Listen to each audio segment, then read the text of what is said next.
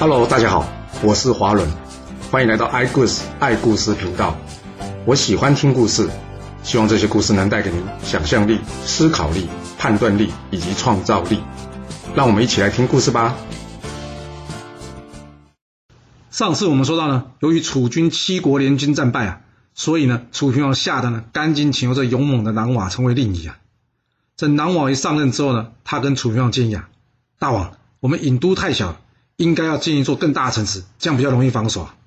所以呢，他在附近呢重新新建了一座城池，仍然叫做郢都，而将原先的郢都呢改称为什么济南城啊。另外呢，再新建一座麦城，这样三座城池就像一个品质一样，彼此可以互相协助攻守。大家都觉得，嗯，南瓦这想法非常的好。只有这沈尹须认为啊，这国家靠的是管理制度以及大王的贤明啊，去搞这三座城池干嘛？要是吴国真的要来，你十座城池也挡不住啊！这南瓦除了新建城池呢，并且怎么样，开始训练楚国水军啊。几个月之后呢，他率领楚国水军大军压境，想说吓吓这吴国。那吴国有在怕吗？吴国根本没在怕啊！他们马上派出了公子光前往应战。不过，等到公子光到的时候呢，南瓦已经班师回国了。不久之后。这楚国的钟离城呢，与吴国边界人呢，因为养蚕需要这桑叶啊，结果因为抢这桑叶啊，发生了争执。这吴楚呢，再度交战。这一战，公子光率领的吴军啊，再度获得胜利，并且攻下楚国钟离城，造成楚国的震动啊。这楚平王啊，还因此吓出病来了嘞。经过这两场大战，伍子胥向吴王僚建议啊，这楚国呢，根本就是个空壳子，吴国可以出兵攻打楚国，一举灭了他。吴王僚一听，嗯，有道理。这楚国呢，随便打，随便赢呢。好，我曾经答应过你要帮你报仇，我会找人好好讨论此事的。之后，吴王僚找这公子光来讨论攻打楚国一事。吴王僚跟公子光说：“我打算出兵攻打这楚国。”公子光一听到吴王僚这么说，他说：“大王啊，这应该是伍子胥建议你这么做的吧？”吴王僚说：“哎，你很厉害哦，没错，就是他建议我们出兵攻打楚国的。”有这楚国的前大臣来做引导，看来这楚国可是指日可破了。公子光摇摇头说：“我看这伍子胥呢，相貌堂堂，谈论起国事也是头头是道。虽然说他是个人才，但我听说他是为了报仇才到我吴国来的，不是吗？”吴王僚说：“对呀，哎，我跟你说，他爸跟他哥死的有够惨的。别说这楚国是我们的敌国啊，就算是我们的盟国啊，你听到他悲惨遭遇啊，你也会想要帮他出兵报仇的。”公子光接着问了：“所以大王？”你已经答应他要出兵报仇了吗？吴王僚说：“对啊，啊怎么了？有什么问题吗？”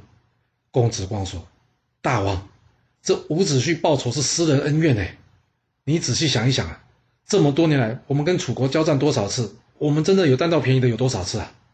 你答应伍子胥要出兵，就算是我们出兵赢了，那不过是帮他报了私怨。那要是不小心输了呢？啊，这脸不就丢大了吗？你真的要拿吴国百姓的生命去帮他哦？”吴王僚一听。哎，你这么说好像也有点道理。毕竟这楚国又不是豆腐做的，怎么可能一打就烂呢？要是真的打不下来，阿不就真的成为天下的笑柄了？呃，这个找楚国报仇的事，我看还是得从长计议后。后来伍子胥听到了公子光去嚼舌根的事，他知道这吴王僚应该是不会帮他报仇的，索性他也不让吴王僚难做人，他自己呢辞掉这个大夫的职位。而公子光在听到伍子胥辞掉大夫的工作之后呢，他再加把劲跟吴王僚说：“大王，我看这伍子胥呢，恐怕是在埋怨你出尔反尔吧？像这样的人，不用也罢。”吴王僚想想，嗯，你说的有道理，这种就随他去吧。哎，不对不对不对，嗯，哪里不对了？这吴王僚说啊，怎么说伍子胥也小有名气啊？要是他来我吴国却被我赶走，这消息传出去，这对我吴国将来要招募人才，恐怕会有影响。我看，我就先送他一块地，让他有地方可以落脚，免得外人说闲话。公子光点点头，嗯，他也赞成这个做法。那伍子胥会怎么想呢？伍子胥心里想，看来跟专诸说的一样，这公子光才是块料啊。而且他看得出来，这公子光呢，并不愿意屈居于吴王僚之下，所以将来想要报仇，还是得靠这公子光来帮忙啊。不过这事也不急啊，公子光既然敢在吴王面前给我穿小鞋。他一定会来找我的，我就在家等他吧。伍子胥没有猜错，这公子光很快就来找他了。公子光带着食物跟衣服，私底下来见的伍子胥。在聊了一会之后，他知道伍子胥的确是有才干的。嗯，真是太好了。啊，对了，人家说英雄惜英雄啊，这伍子胥会不会也认得一些有用之人啊？于是他打开天窗说亮话，他问伍子胥啊：“我想杀了吴王僚，自立为王。先生，你在吴国有没有认识的合适人选啊？”伍子胥说：“多的我不敢说。”不过呢，我倒是认得一位勇士，他的名字叫做专诸，是我的结拜兄弟。要不这样，我叫他过来让您瞧一瞧，您就知道。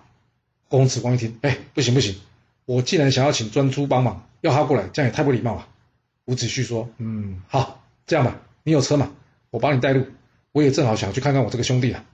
公子光听，啊，开心呐、赶紧命人驾车，载着这伍子胥呢，跟他自己前往去见这专诸。来到这专诸这边呢，他看到这专诸啊正在杀猪啊。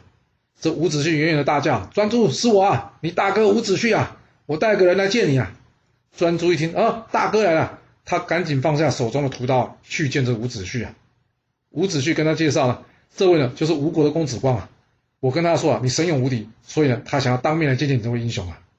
专诸一听，哎呀，我只是个村夫野人，怎么好意思要公子光临亲自大驾光临呢？哎，真是抱歉呐、这公子光在一番寒暄之后呢，找了个地方与伍子胥跟专诸坐了下来。他把身旁的人先全部都支开，然后小声的对专诸说：“我想要除掉现任的吴王僚。”专诸一听，他吓了一大跳。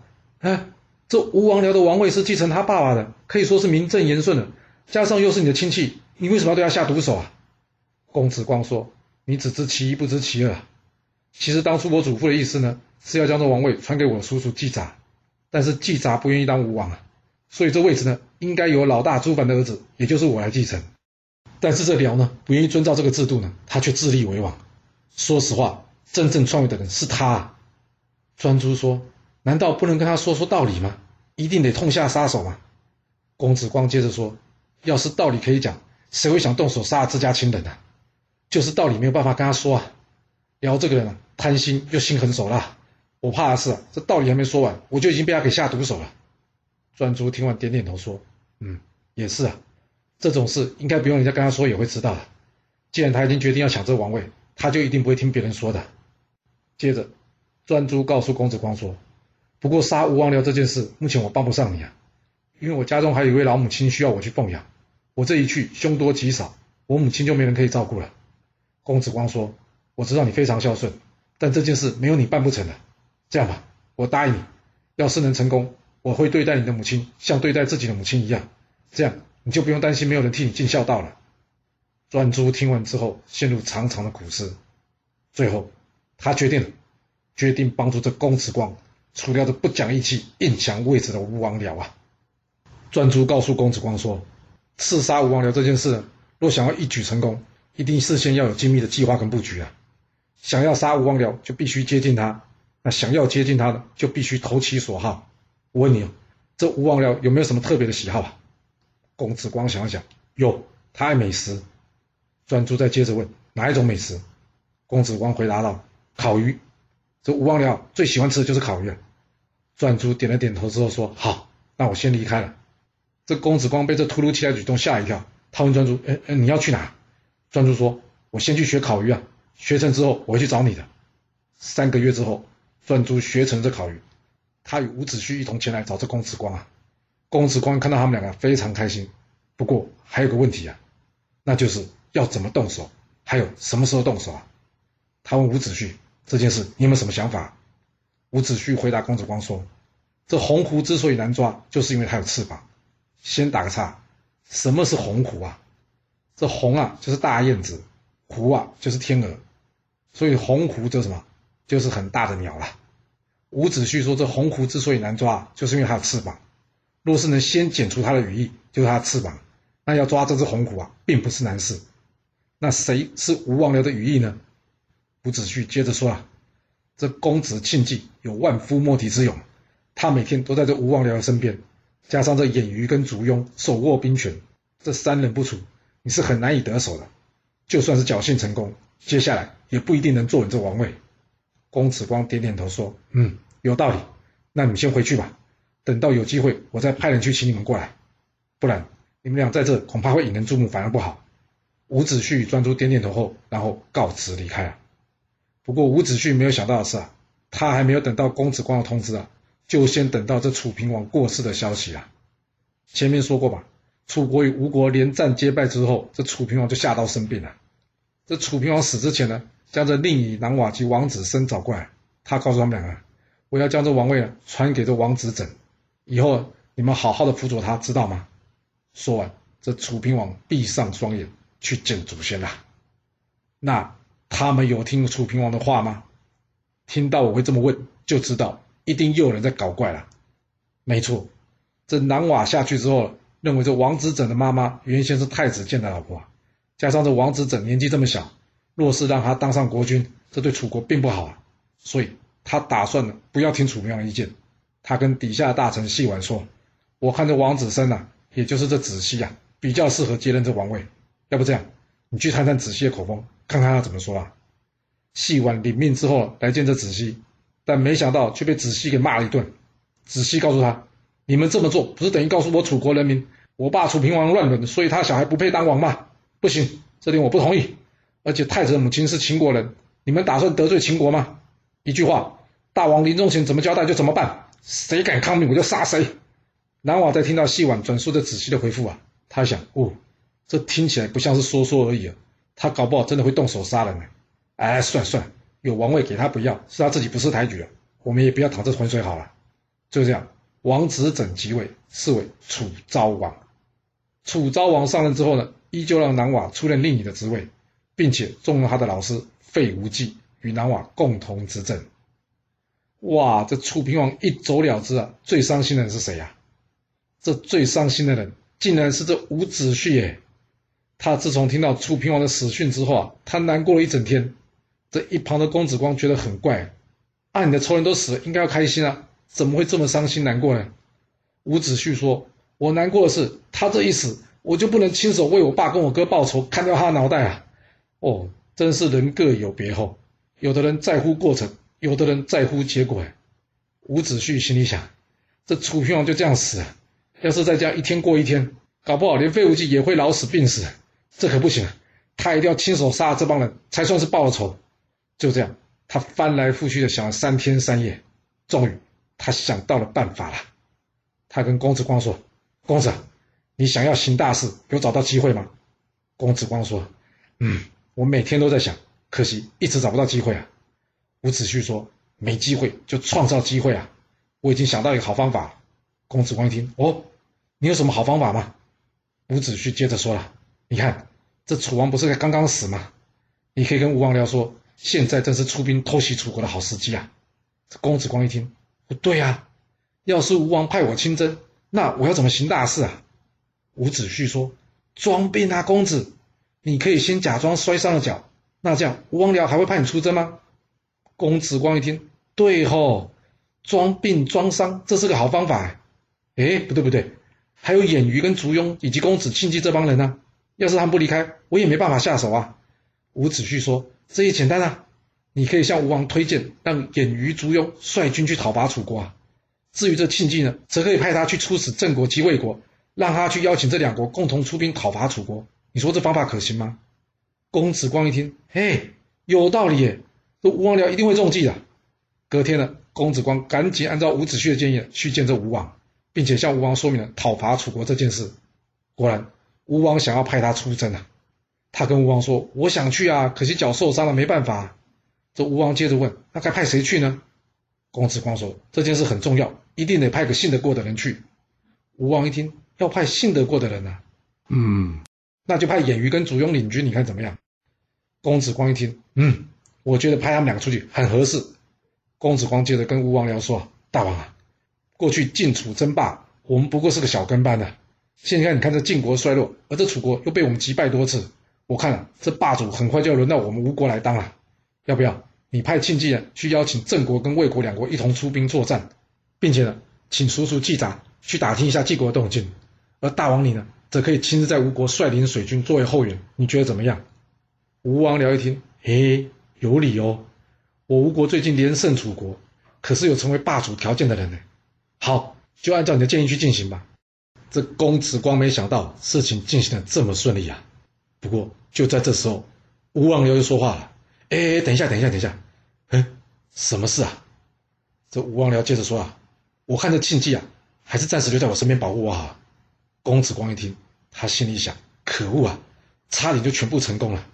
不过至少三个人已经调离两个了，这样就大有机会了。”回去之后，公子光与伍子胥说明今天计划执行的状况，他认为。是时候可以让专诸上场了，但伍子胥却跟公子光说：“还不行，这庆忌有万夫莫敌之勇，要是你想确定一次就能成功，那就必须想办法把这庆忌给调开。”公子光问：“那你有办法吗？”伍子胥说：“我没有，但楚国会有的。楚国的将军沈以须呢，并不是泛泛之辈，晏于族雍一定无法战胜，到时候一定会请求支援的。这时。”公子，您可以再提让这庆忌出使郑魏两国去调兵的事情，我想到时候一定能马到成功的。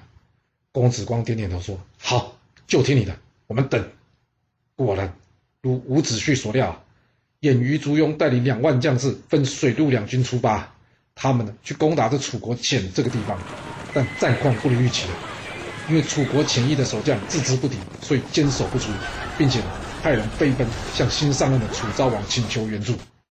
这楚国君臣一听到什么吴国又大举进攻我楚国啊，这一时之间呢，把大家吓得慌乱了手脚啊。还好有这子西坐镇呢，他跟楚昭王说：“大王，吴国趁我们办丧事来偷袭我们，要是我们不出兵迎敌的话，他会把我们当作是软柿子，以后三天两头就来找我们楚国麻烦。所以啊，我建议我们出兵呢，迎战这吴国。”楚庄王一听迎战啊，那要派谁呢？子西跟他说：“大王，就别担心嘛，我们可以先派沈以须。”引陆军一万正面迎战楚军，另外派细管带领水军一万顺江而下，绕道到吴军后面。一旦断了吴军的后路，形成包夹，这吴军将会变成瓮中之鳖，抓到他们主将只是时间的问题了。楚昭王一听，啊，这样就行了，哇，那太好了，就按照你的说的方法去进行吧。于是他们领着沈以须以及细管分水陆两军出发迎战吴国啊。而吴军这边呢，见到楚国援军过来。掩于族雍赶紧将军队一分为二，一半继续攻城，另外一半呢，则是对抗楚国援军啊。不过这沈以须并不笨啊，这细管还没到啊，在没有形成对你吴军包夹之前，他才不会跟你吴军正面交锋呢。他先是叫士兵呢筑起这围栏，然后怎么样，断了吴军取水跟取木材的道路。接着呢，他要做就是等，等细晚的水军前来，一起对着吴军展开包围啊。没多久，细晚的水军终于赶到了。这时，晏于及族雍才发现惨，被包围了，这可不行啊！所以两人赶紧派人回吴国，向吴王讨救兵啊。这吴王僚一听，不会吧？怎么战事会这么吃紧呢？啊，之前不都很顺利吗？这下该如何是好呢？一旁的公子光说：“大王，我之前建议让庆忌去联合郑卫两国军队共同出兵伐楚，就是考虑到可能会有今天这状况啊。不过没关系，现在去还不迟啊。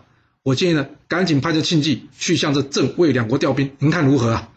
这时候的吴王僚已经急得如热锅上蚂蚁，还有办法好好思考吗？当然没办法，而且表面上听起来公子光的说法也的确有几分道理啊。所以最后他决定了，按照公子光的建议，派出庆忌出使，要先解决眼下晏于跟族雍被楚军包围的问题啊。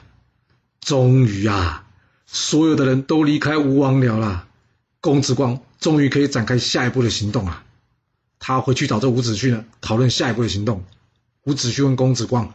公子，听说你有把宝剑对吧？我想要为专诸准备这把锋利的宝剑。公子光说：“嗯，有的。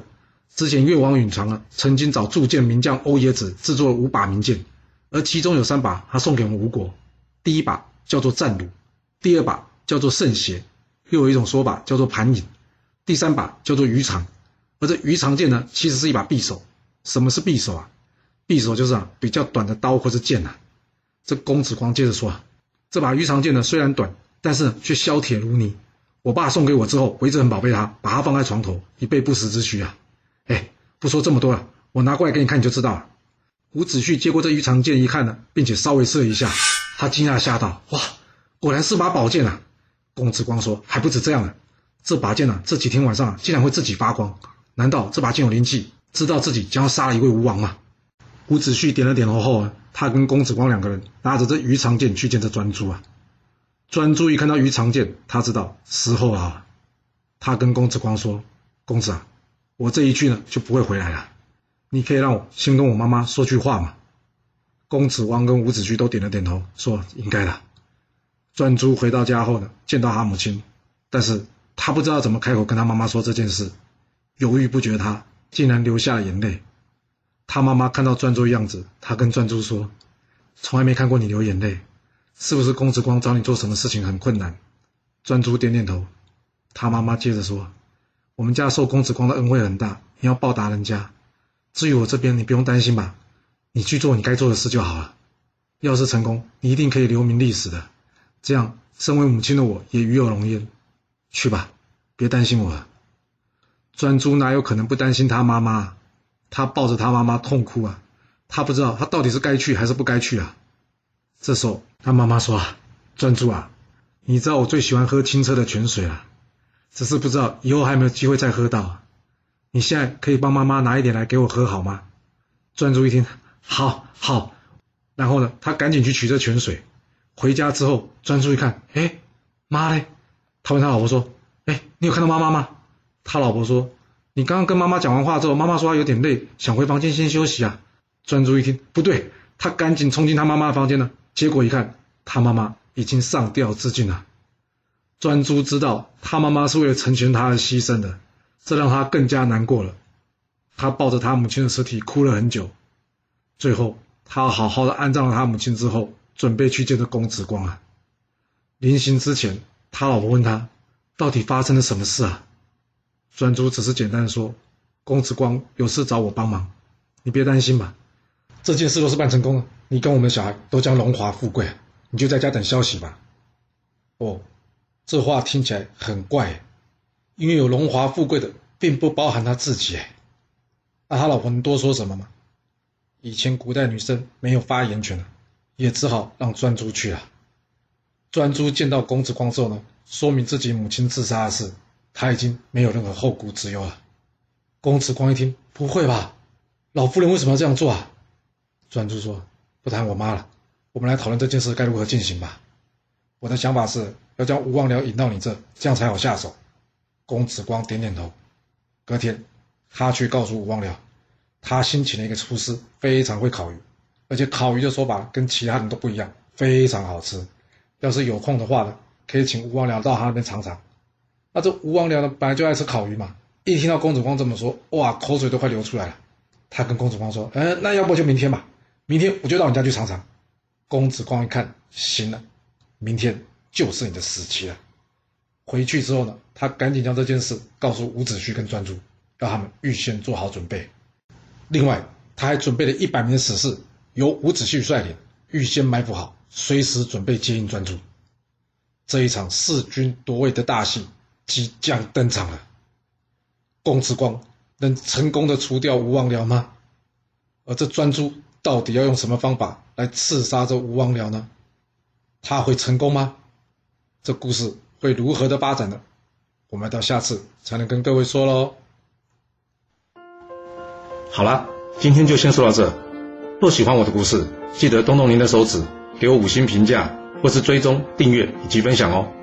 当然，也欢迎您留言分享你对这一集的想法，或是你也可以请我喝一杯咖啡或是饮料，让我有持续创作的动力。其实历史就是顶层阶级的生活记录，了解他们的思考方式以及作业模式，才有机会改变您的未来。谢谢您来听我说故事，我们下次再见喽。